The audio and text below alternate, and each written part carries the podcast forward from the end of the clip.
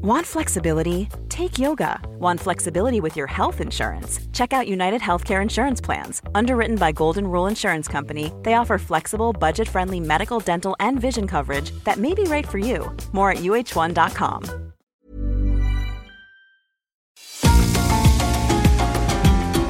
GastroLab es un lugar donde cabemos todos. Aquí encontramos historia, recetas, producto, materia prima, vinos y un sinfín de cosas que a todos interesa. Ya que con cocina y vino se aprende en el camino. Déjate llevar por el chef Israel Arechiga a un mundo delicioso que da como resultado GastroLab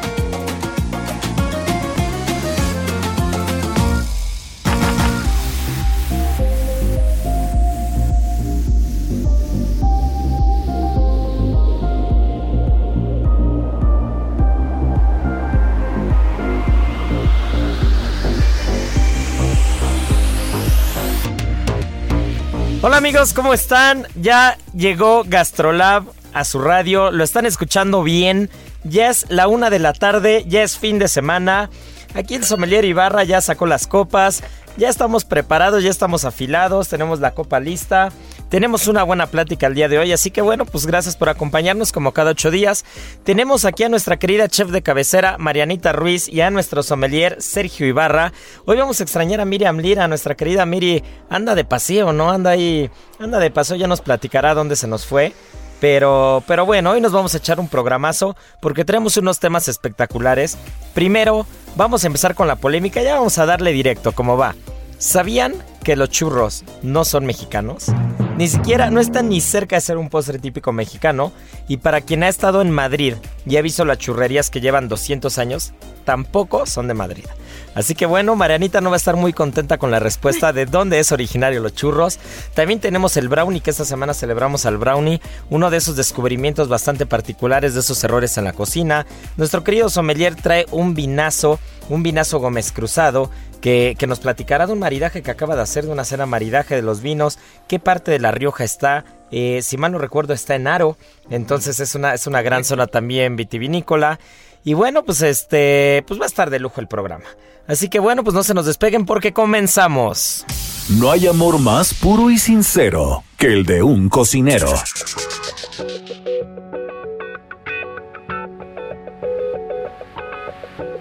Pues Marianita Ruiz Hoy nos va a tocar echar el chacoteo al principio. Porque este, Miri nos dejó colgado, se nos fue. Se nos fue de pata de perro.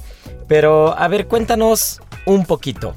Cuando hablamos de los churros, eh, antes, de conocer esta historia, antes de investigar, cuando yo pensaba en los churros, cuando pensaba de, postres típicos mexicanos, yo siempre decía churritos, chocolate, arroz con leche y una serie de cosas que hemos ido desmitificando porque ni el arroz con leche es mexicano y ahora resulta que los churros tampoco.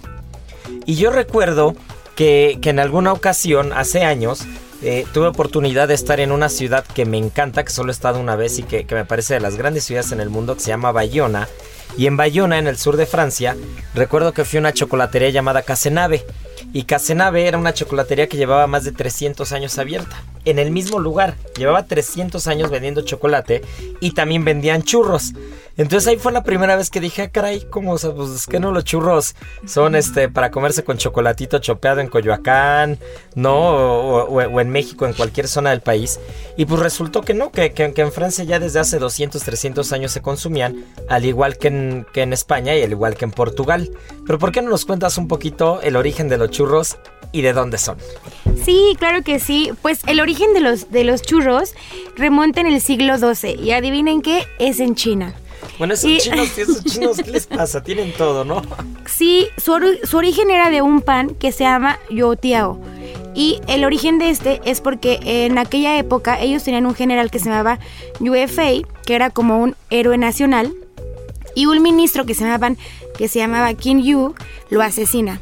Entonces, cuando pasa esto, el pueblo se vuelve loco y los panaderos hacen esta masa, pero era salada, y la sumergían como en aceite caliente como con símbolo de quemarlos y era como dos tiras largas y simbolizaban al, al ministro y a su esposa, y a ajá, la esposa, y a la ¿no? esposa.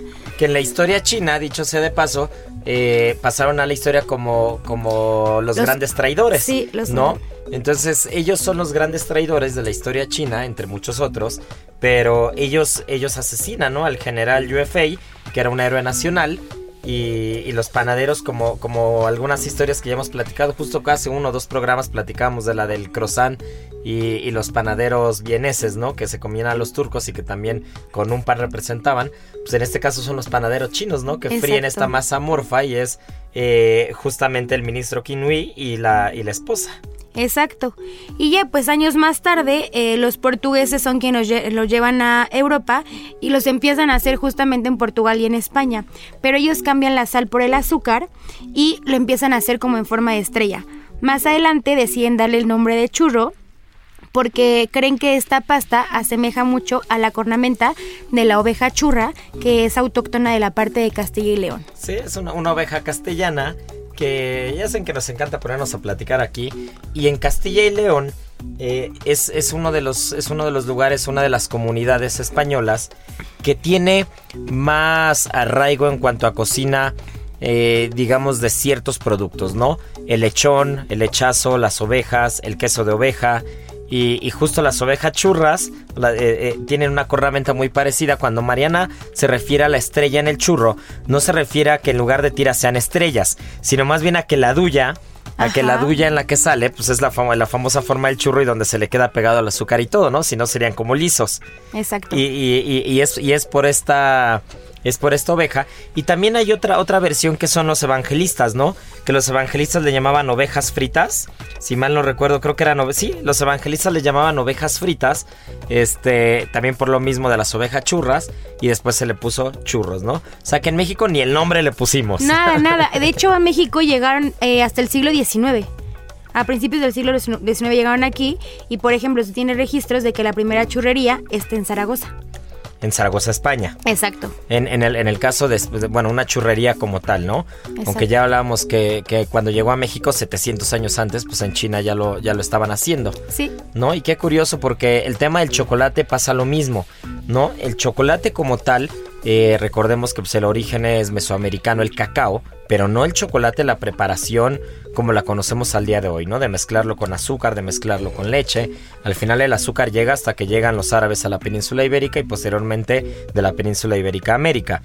Pero, pero el, el- el chocolate como lo conocemos al día de hoy, el famoso chocolate de la marca de la viejita, este, no, no, no, de Molinillo, No, dice aquí el sommelier. apellido. Ah. ¿No? Ah, sí, sí, sí, sí, como el sommelier, eh, los famosos chocolates, el oaxaqueño, eh, ya rebajado con leche, con azúcar, con la canela. Ese es, ese es un plato totalmente mega, es un plato mestizo, ¿no? La canela viene del sudeste asiático, el azúcar viene de origen árabe, después lo traen los españoles.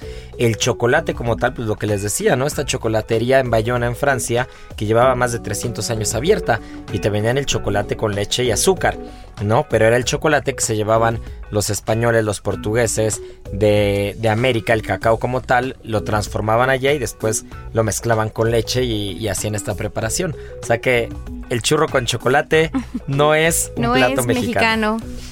Pero aún así los prefiero. Digo, quien ha tenido la oportunidad de probar como el churro con chocolate en otros países, me quedo 100% con el nuestro. Me gusta más creo que poder remojar el churrito en el chocolate y que sea como una consistencia como más suave, más caneloso, no tan pesado. No sé tú qué opinas. Sí, porque los, los otros, sobre todo hay una, una churrería muy tradicional, una chocolatería muy tradicional en Madrid. Ya Voy a recordar el nombre, no me acuerdo del nombre. San Ginés. Ah, San Ginés, claro. Entonces San Ginés justo, que está muy cerca de donde está la escultura de, del oso y el madroño, están ahí a dos calles. San Ginés es una chocolatería que igual lleva abierta 200 años, una cosa así. Y es muy famoso ir a comer el churro con chocolate, pero el chocolate es espeso, es como una salsa de chocolate. espeso. ¿No? Es como una salsa de chocolate en la que metes el churro y más bien se parece a los churros de Coyoacán rellenos, ¿no? Exacto. Que salen con el chocolate pegado. eh, y no como el churro con chocolate que, que acostumbramos aquí, ¿no? Que, que aparte en los últimos años hubo un boom de las churrerías, que había dos o tres tradicionales, pero de repente se empezaron a multiplicar por todos lados y hay cola en todas. Todas a mí me parecen bastante bueno y creo que aparte replicaron bastante bien el concepto, pero aún así creo que sí me gusta ir bastante la que está sobre eje central. Ya, sí me gusta. Sí, claro. La tradicional. Sí, claro. Ay, pues qué delicia. Heraldo Radio. ¿Sabías que Svetia es un endulzante sin calorías 100% natural? Está hecho por manos mexicanas a base de la planta de stevia. Gracias a que también es apto para las personas que viven con diabetes y a que no amarga los platillos, es la opción más segura y saludable para cocinar tus postres preferidos. Aprende a preparar un delicioso atole de coco y mug cake de rol de canela con Svetia en las redes sociales de Gastrolab en Adicción Saludable.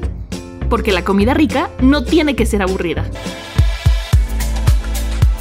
Oye, y cambiando de tema, vámonos a otro postre que tampoco es mexicano, pero este, bueno, desde el nombre ya lo sabíamos, con el brownie.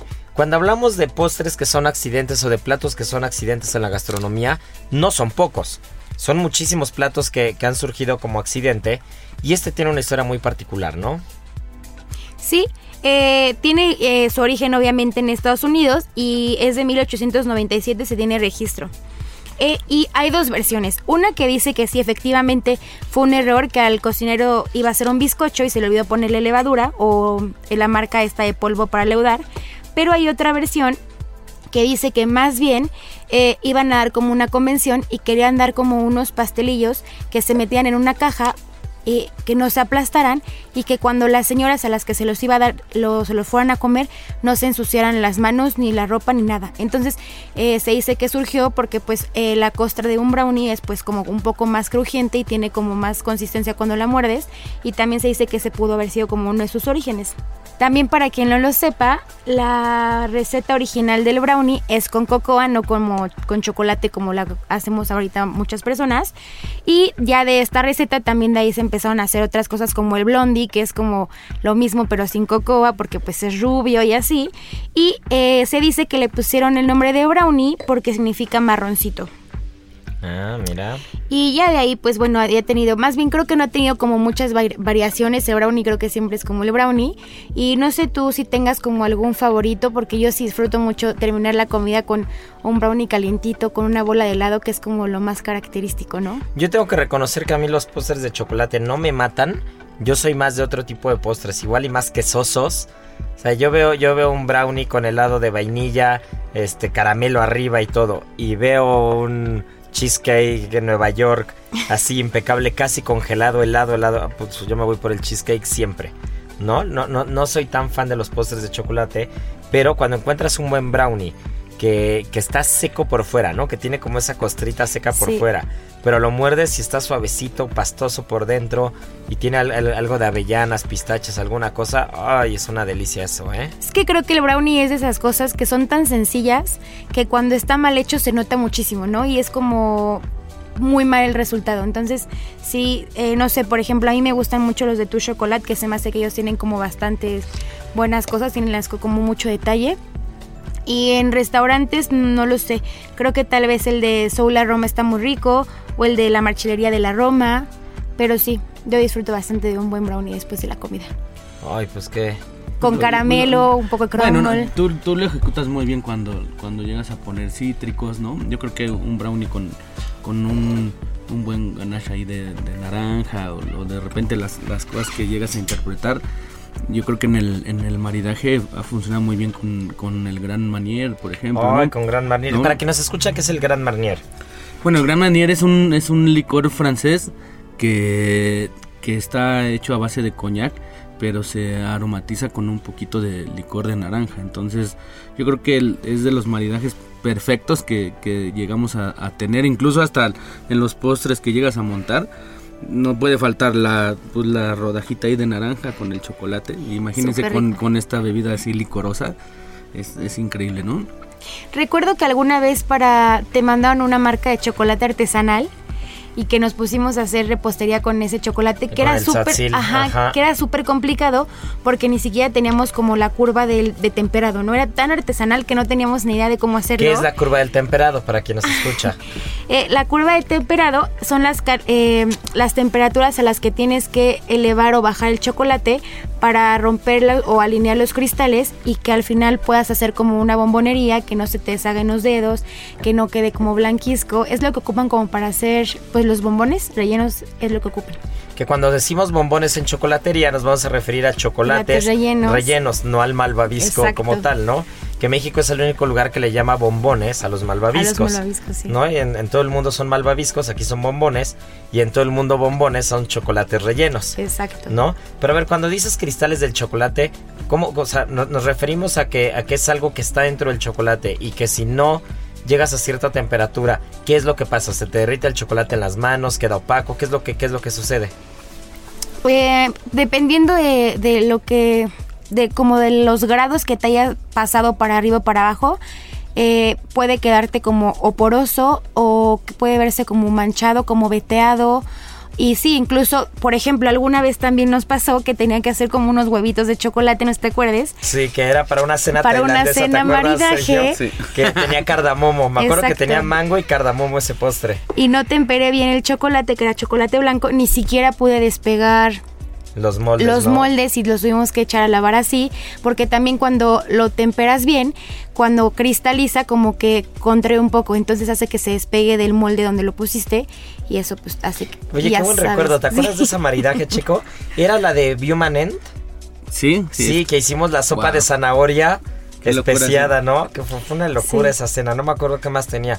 ¿Fue una que rayamos los platos? No. No, esa fue la esa, primera. Fue la prim- esa fue la primera, sí, que, que en un inicio queríamos poner los cristales. ¿no? Los cristales que Pero- después replicaste tú, ya, ya los hiciste con Carla. Ajá. Pero con, con Biomanen la verdad es que nos, nos dieron muchas piezas con qué jugar, ¿no? De repente uno a lo mejor tiene la, la idea de los vinos, porque siempre, yo creo que siempre trabajamos así.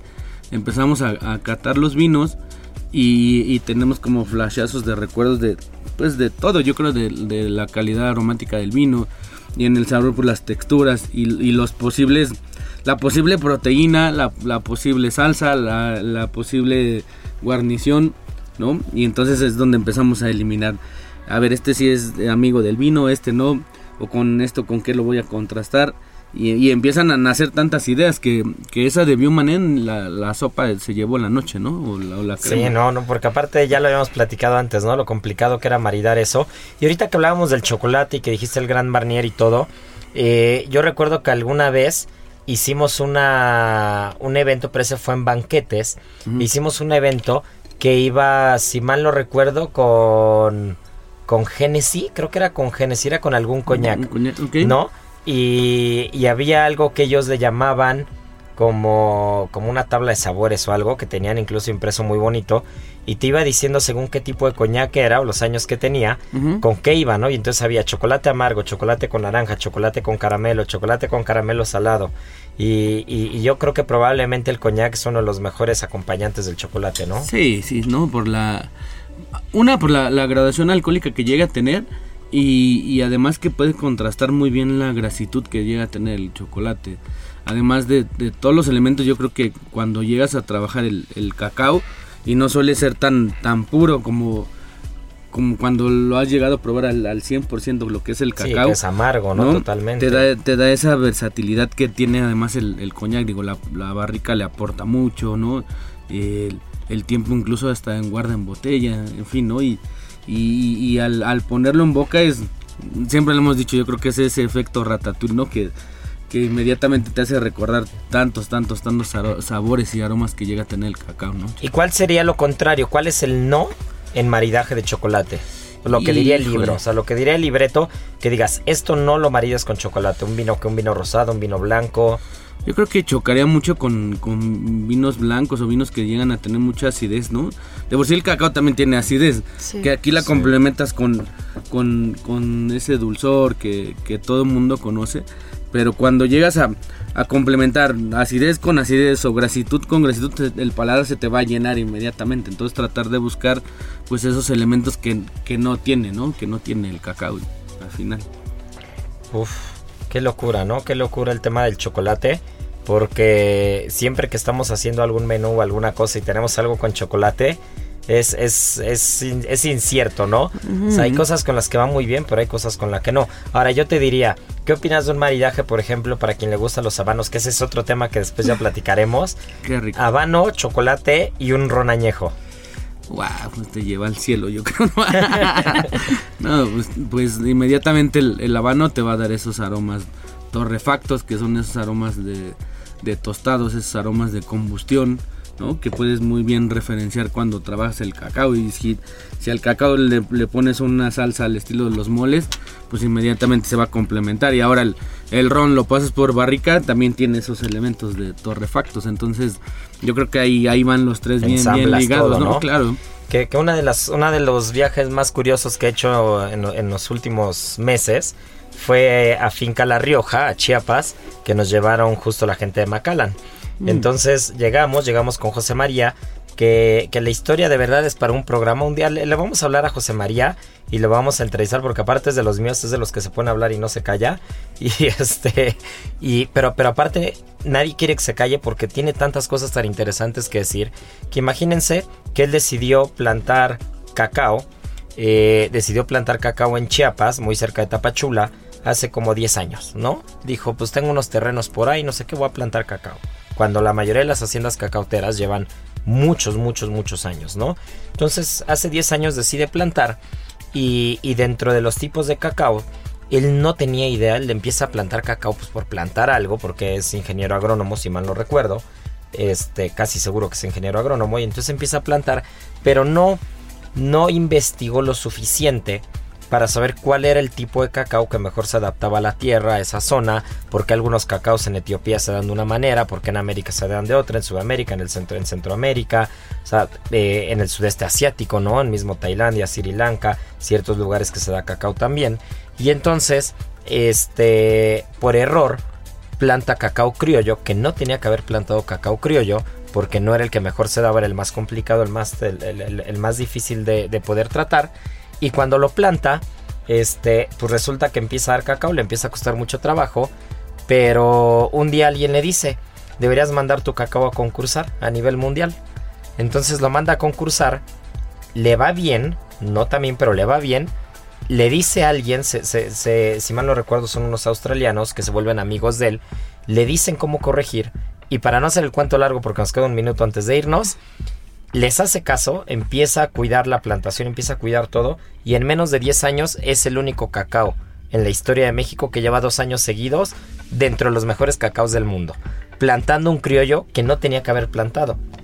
Entonces tuvimos la oportunidad de ir porque aparte los hermanos Roca, Jordi Roca particularmente, en Casa Cacao en Girona, usa el cacao de él, ¿no? Y es cacao de Finca La Rioja, cerca de Tapachula, Chiapas, y es una locura, ¿no? Es una locura y, y lo que te platica y todo el proceso del cacao, que este, que es más, ¿por qué no nos vamos a, a comerciales y, y seguimos platicando del cacao? Porque está bien interesante esto. Así que bueno, pues no se nos despeguen, volvemos. Este buen fin, llegan las estelares del Festival del Ahorro Soriana. Corre por un 30% de descuento en ropa de invierno para toda la familia. Sí, 30% de descuento en ropa de invierno para toda la familia. Soriana, la de todos los mexicanos. A noviembre 16, aplican restricciones, aplica en Soriana. Gastrolab es un lugar donde cabemos todos. Vamos a una pausa y regresamos.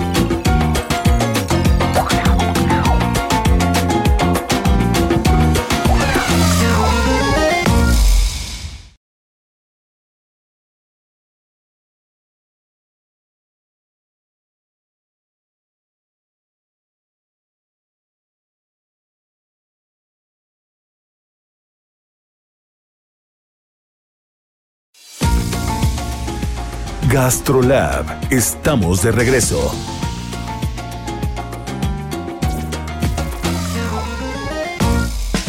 En este buen fin, llegan las estelares en el Festival del Ahorro Soriana. Pantalla Samsung QLED de 60 pulgadas o LG 4K de 65 pulgadas a solo 14,890 pesos cada una. Soriana, la de todos los mexicanos. A noviembre 16, aplica restricciones y códigos seleccionados. Válido en Hiper. Bueno, pues ya estamos de vuelta. Nos quedamos picados con el tema de cacao. No podíamos dejarlo así porque aparte es un- fue un viaje bien interesante. Y escuchen esto nada más. Llegamos, llegamos a la hacienda cacautera, nos está esperando José María, nos recibe y lo primero que vemos son semillas de cacao, digamos, sí, las semillas de adentro digamos que tenemos una semilla de cacao grande, ¿no? Que es la que todos, la que, la que todos conocemos y la que se usaba como moneda este, en intercambios justo en trueques hace 400, 500, 600 años. Y, bueno, pues tenemos, tenemos que ese cacao por dentro, esa semilla de cacao o esa vaina de cacao, este, incluso es una drupa, el cacao esa drupa por dentro tiene diferentes semillas, pero esas semillas están cubiertas por un mucílago, un mucílago blanco que es bastante curioso porque tuvimos oportunidad de abrir una, semilla de cacao completa y probar el mucílago. Y el mucílago es muy rico porque es incluso dulce. Es dulce con un poquito acidez, pero hay que, hay que ser cuidadosos porque si comes demasiado mucílago te suelta el estómago, ¿no? Entonces, lo primero que nos dijo José María es, a ver, si no quieren salir corriendo al baño, pruébenlo, pero no se echen 5 o 6 semillas de un jalón porque te puede pasar. Lo mismo que pasa en los viñedos, si llegas y empiezas a probar las uvas en los viñedos, como están con las levaduras naturales y todo, pues empiezas a probar, a probar y, de repente te pruebas el mosto del vino así tal cual en el momento en el que está a punto de fermentar. Flexibility is great. That's why there's yoga. Flexibility for your insurance coverage is great too. That's why there's United Healthcare Insurance Plans. Underwritten by Golden Rule Insurance Company, United Healthcare Insurance Plans offer flexible, budget friendly coverage for medical, vision, dental, and more. One of these plans may be right for you if you're, say, between jobs, coming off your parents' plan, turning a side hustle into a full hustle, or even missed open enrollment. Want more flexibility? Find out more about United Healthcare Insurance Plans at uh1.com. Y lo mismo pasa, ¿no? Pero bueno, para no, para no hacer tan largo el tema, este, nos empieza a platicar todo el proceso y, estirado, estirado así en la tierra, con unos costalitos abajo, pues estirada la semilla secándose al sol. Y, ese es el cacao que es uno de los mejores del mundo, ¿no? Y te dicen, no, no, no, aquí el tema es bastante sencillo. Uno, uno va entendiendo la planta, ¿no? Y va entendiendo las plantaciones. Y entonces en, muy pocos años empezó a experimentar tanto que ya no solamente tiene criollo, tiene algunos híbridos, tiene trinitario, está empezando a trabajar con algunas mezclas, tiene, tiene su propia parte de experimentación, pero es muy poco el rendimiento que tiene, pues porque las tierras que tiene tampoco son muy grandes y nada más está él y cinco trabajadores. Para una hacienda cacautera es, inmenso el trabajo que tienen que hacer, ¿no? Entonces, él tiene algo que corta la drupa como tal y una vez que corta la drupa la deja secar, después de que la deja secar, ya la abre, fermenta en unas cajas de madera, que, que, que, es como si fueran las levaduras naturales, están en esas cajas de madera, ahí fermenta y una vez que fermenta ya estira, seca y hace todo el proceso. Pero Em, em, empezamos a adentrarnos, empezamos a adentrarnos y vamos justo con, con, Mejía, con Nico Mejía, que este, que ya hablamos de Nico aquí hace algunos programas, y este, e íbamos con los hermanos Coli de Monterrey, ¿no? Entonces íbamos ahí platicando, todo el mundo aprendiendo, porque la había, había muy buen grupo, y, bueno, pues ya platicando con ellos y todo, eh, nos empezamos a adentrar justo en, en, en los sembradíos de cacao, ¿no? Y, nos dimos cuenta que muchas de las frutas estaban mordidas, muchas, muchas de las semillas de cacao estaban mordidas, ¿no? Entonces dice, a ver, aquí hay que cuidarse de los animales, pero los más peligrosos son los de dos patas. Se meten en las noches a robarse el cacao de la hacienda cacaotera. Imagínense esa locura nada más, ¿no? Estás en Chiapas, en la mitad de la nada, y se meten en la noche a la hacienda a robarle las semillas ya maduras pues para vender el cacao ellos, ¿no? Entonces es una, es, una locura, tiene que tener un guardián en la noche, pero pues la hacienda es muy grande, entonces es un poco complicado. Entonces, eso por una parte. Y por otra parte, los animales se los van comiendo, ¿no? Pero cuando dices animales, dices, ah, bueno, animales. No, no, no. O sea, en esa zona hay jaguares, en esa zona hay boas. O sea, nos decían, no, hay veces que tenemos que ir a recolectar el cacao porque pues se van madurando a diferente tiempo las semillas y entonces hacen, hacen dos cosechas al año. Y, conforme van recogiendo a veces se encuentran con boas, se encuentran con víboras colgadas ahí al lado de, eh, justo colgadas en el árbol y entonces no pueden, sí, sí, sí, no, no, no pueden quitar el, cacao. Yo no la vi, pero, pero nos adelantamos un poquito y se quedaron atrás los coli justo. Y este, dicen que pasamos al lado todos de una y nadie se enteró, ¿no? Que había una víbora colgada ahí en un árbol de cacao. Y este, y que pues ellos sí le alcanzaron a ver y todo. Y ahí estaba colgada como si nada, ¿no? Entonces, uno de los datos más curiosos, si nunca lo han visto, eh, búsquenlo, googleenlo, hagan lo que tengan que hacer, pero es, es impresionante. En el árbol del cacao empiezan a salir unas flores milimétricas. Esas flores deben medir más o menos uno o dos milímetros. Son una cosa que si no te fijas no te das cuenta que existen. Hasta que te acercas, las ves. Más o menos a cada árbol le salen como mil. Esas, esas flores son las que se van a convertir en la semilla del cacao. Entonces de esas mil flores únicamente pega el 10%. Y de ese 10%, que son 100, no es poco, empiezan a salir las semillas del cacao. Pero no todas pegan y no todas quedan. Se empiezan a secar, se empiezan a poner negras, incluso pequeñas. Y de esas 100 vuelve a quedar otro 10%. Entonces, originalmente de las flores que salen del árbol, más o menos un 1% es lo que es lo que puedes encontrar en semillas si bien te va, que a cada árbol le, le puedas sacar 10, 12%, 10, 12 semillas, que pues es una locura, ¿no? Para, la cantidad de florecitas pequeñas y pues más que los animales se las están comiendo, la gente se las está robando y tú ves todo el proceso que implica poder tener algo de chocolate en la mano, ¿no? Y luego dices, ¿por qué este cacao, por qué este chocolate es tan caro, ¿no? Pues no inventes, estás pagando por una pasta de cacao 100% este criollo en 300, 400, 500 pesos el kilo, como sea pero para sacar ese kilo, todo lo que tuvo que haber pasado durante seis meses, ¿no? O durante todo el año. Y la inversión de tener que sembrar y que el cacao pues, te va a dar al final.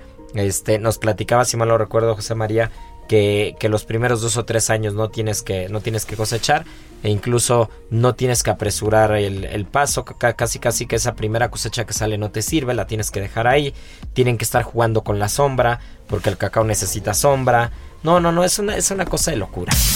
Del vino a la palabra. Con el sommelier Sergio Ibarra. Pero mi querido Checo, algo que también requiere mucho cuidado, algo que también requiere este mucho mimo, algo que se cosecha una sola vez al año, no dos. Es la uva y, gracias a la uva y gracias a las vides tenemos estas joyas que tenemos aquí, ¿no? ¿Qué es lo que nos trajiste hoy para, para Qatar? A ver, cuéntanos. Pues bueno, mira, eh, pues trajimos un vino de la bodega Gómez Cruzado que, es un vino de la zona de Aro, que es en Rioja, que, justamente se encuentra en, la Rioja Alta. Y es una bodega, una bodega que tiene pues prácticamente más de 120 años más o menos de antigüedad. Eh, eh, empezó con un ducado que se le atribuía a Moctezuma, un mexicano, justo un mexicano que, se le ocurrió empezar a producir vino en, en esta zona y que ahora, ahora prácticamente pues está de la mano del señor Pablo Baños, que justo es amigo nosotros, que muchas veces... Sí, un gran amigo de hace años. Hemos platicado con él y, y, la verdad es que ha hecho las cosas muy bien, ha tenido enólogos pues ya meramente joven, como jóvenes, perdón, como, como lo ha hecho Rioja. Rioja lo ha trabajado muy bien, el, el cambiarle incluso ese estilo de, de vinos que que anteriormente cuando tú te tú decías vino español o vino riojano, te imaginabas inmediatamente esos vinos cargados de barrica, esos vinos eh, con, mucho tostado, esos vinos con exceso de taninos donde, donde ciertamente pues lo, bebían la, gente mayor, ¿no? Y ahora con este cambio la verdad es que Rioja, Rioja ha hecho pues el, el, que el consumidor se acerque más hacia ellos, sobre todo pues la, la gente joven, ¿no? Y se nota, se nota esa evolución, a pesar de que este vino es un reserva, ¿no? Que la legislación te dice que pases tres años entre barrica y botella antes de salir al, mercado, pues son vinos que ya no, que no ya, no llegan a tener eh, ese exceso, ¿no? Y, pues ya justo antes de cerrar el, ciclo de, de, escenas maridajes y lo que hemos, hemos trabajado durante todo el año, pues hicimos una cena bien, bien interesante con, con la mano de, la chef Carla, ¿no? Con este Mike también. Y, empezamos a probar cosas nuevas en, en este vino que, en este evento que, que hicieron ahí en, en un hotel de Polanco, ahí muy cerquita.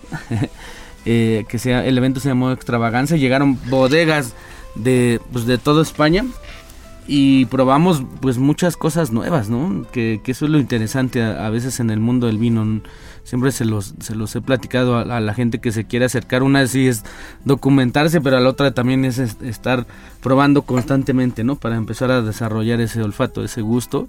Y la verdad es que, que nos interesó mucho. Pablo se acercó con nosotros y hicimos una cena bien, bien, bien, bien divertida. Y donde, donde trabajamos con, pues, con la mayoría de los vinos de, de, de esta bodega, ¿no? De chef? Gómez Cruzado, ¿no? Así es. Que, que yo recuerdo varios en particular, ¿no? El Honorable es de Gómez Cruzado. Así ¿no? es.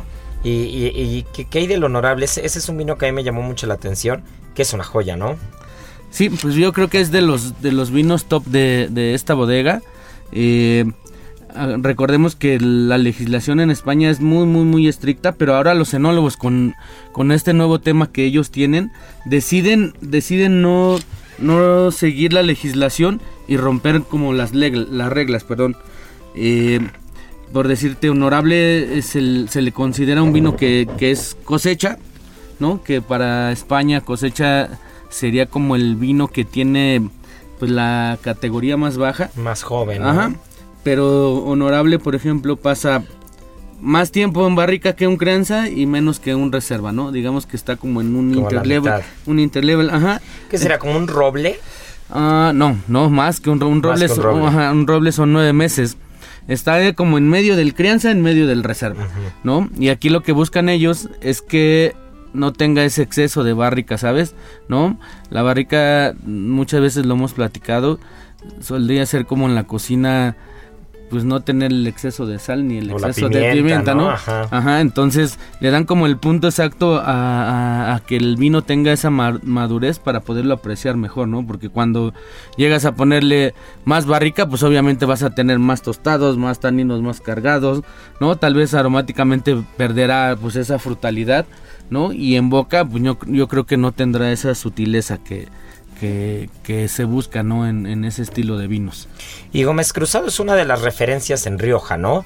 Eso es, es una de esas bodegas que, que representan muy bien a la denominación y que, y que son como eh, son, son parte de- del buque insignia de todo Rioja, ¿no? Es, es como parte de ese bloque de bodegas tradicionales, pero que como dices, no, el, el hecho de que sean bodegas tradicionales o que lleven tantos años haciendo vino y, y con tanta calidad, no quiere decir que sean clásicos, ¿no? Que sean un corte clásico, sino que están muy modernizados. Pues son los que han, han evolucionado. Al final, yo creo que de eso se trata el vino. Tal vez tú recuerdas cuando las cartas estaban saturadas de esos vinos franceses, de esos vinos españoles, donde realmente tú metías la carta del vino y los únicos que bebían vino pues era la gente adulta, incluso hasta las mujeres decían o las damas, yo no quiero probar de tu vino, no, no, no me gusta, ¿no?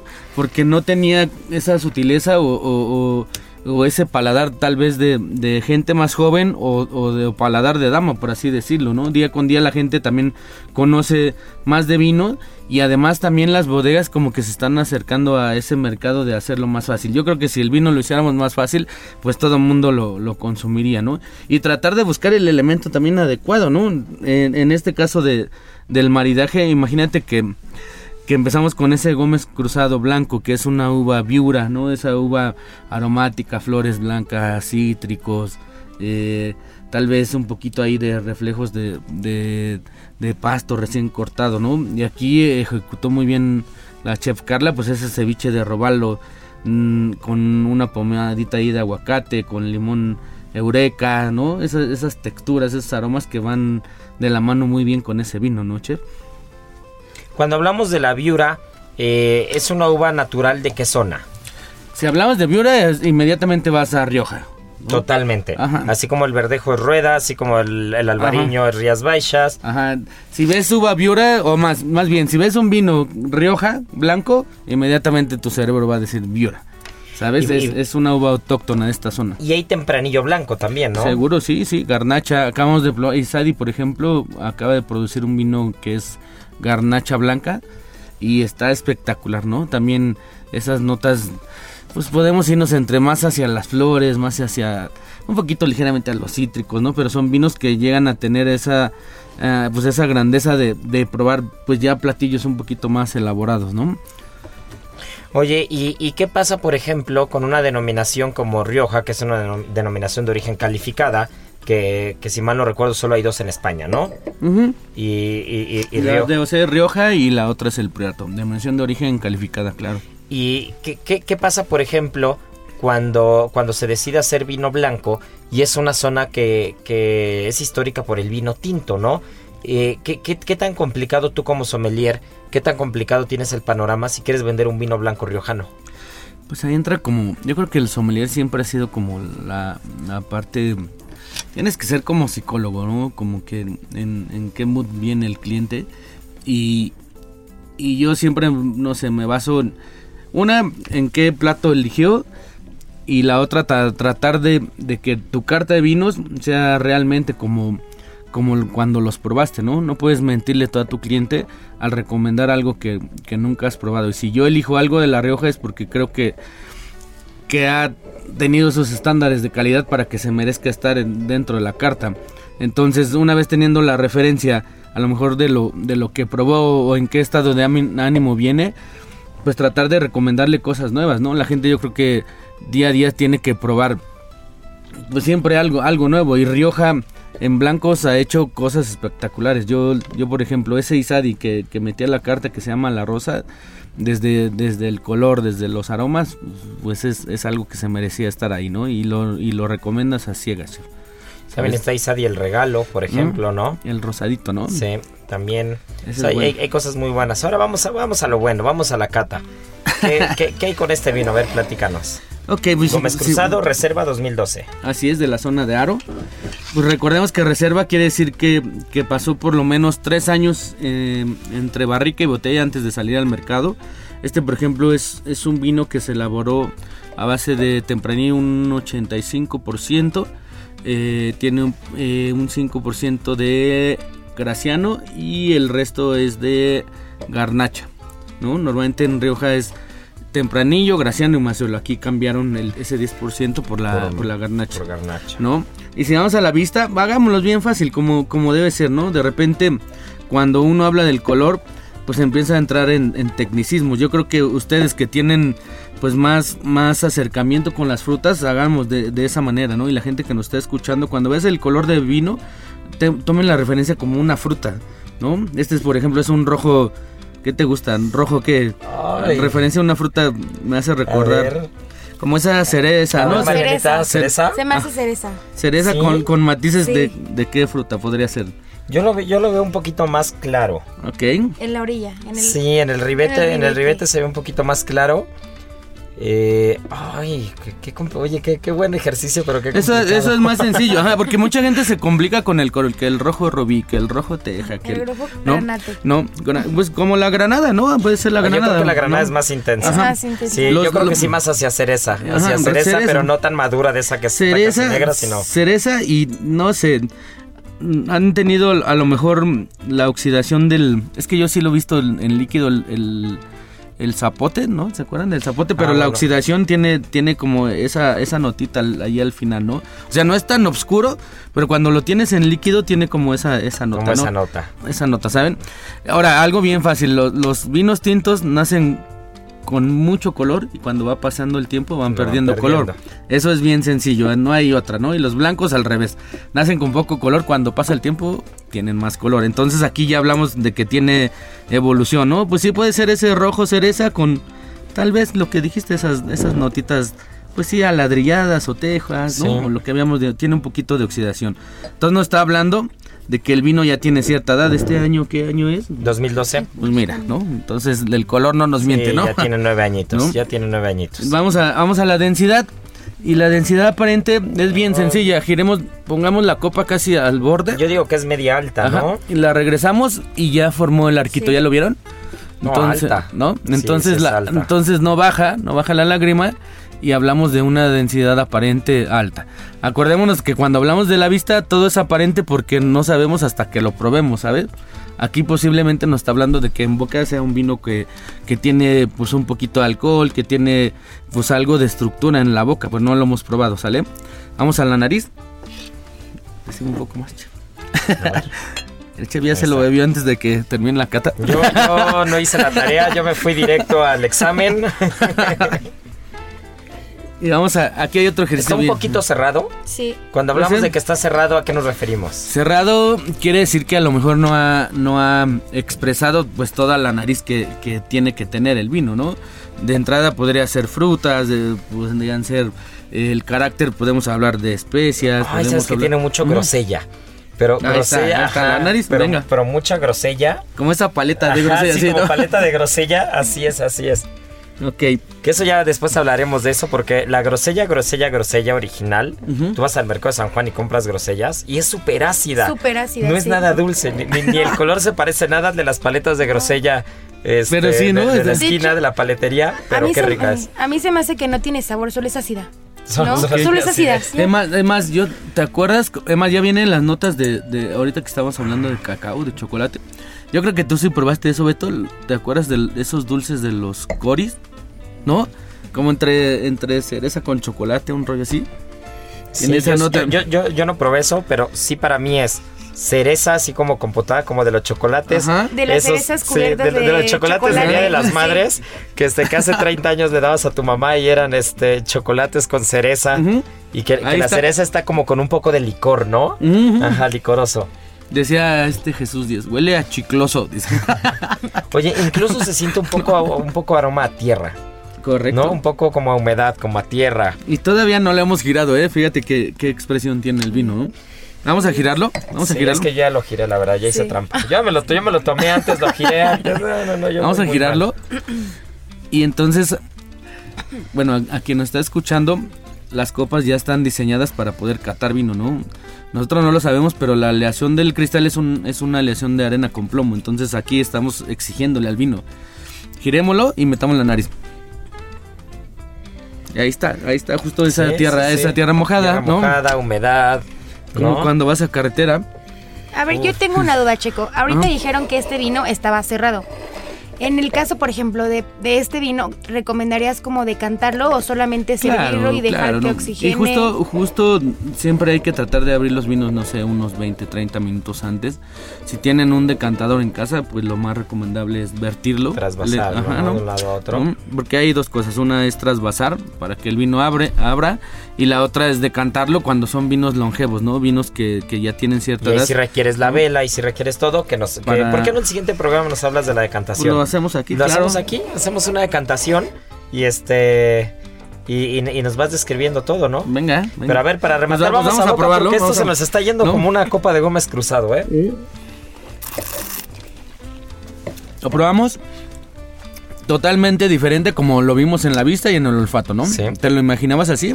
No, no, No. no, tiene tanicidad, tiene, tiene intensidad, se Tiene, siente el y alcohol. tiene mucha vivacidad, ¿no? La vivacidad es la acidez que tiene el vino. Entonces Jugoso, aquí, está aquí es donde sí. entra el trabajo en nosotros, ¿no?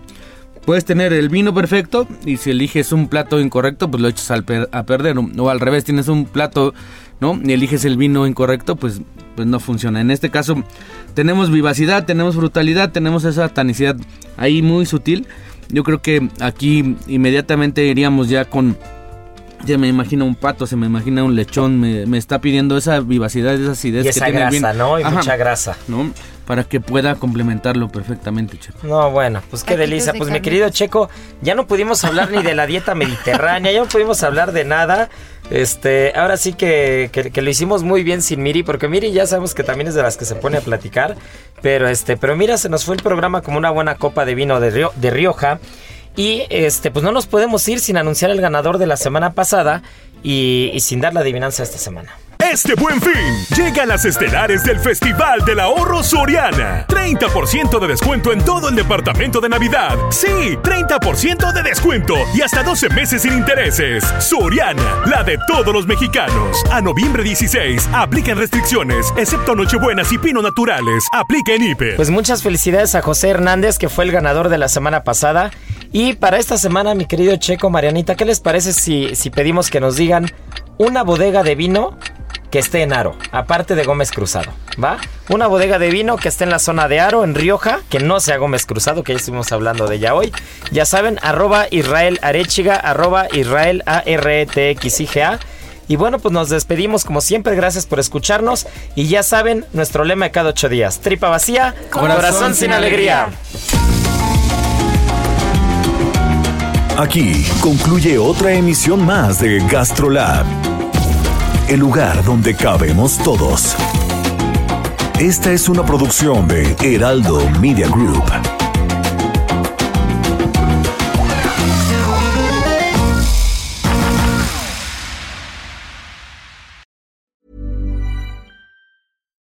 Botox Cosmetic, out of botulinum toxin A, FDA approved for over 20 years. So, talk to your specialist to see if Botox Cosmetic is right for you.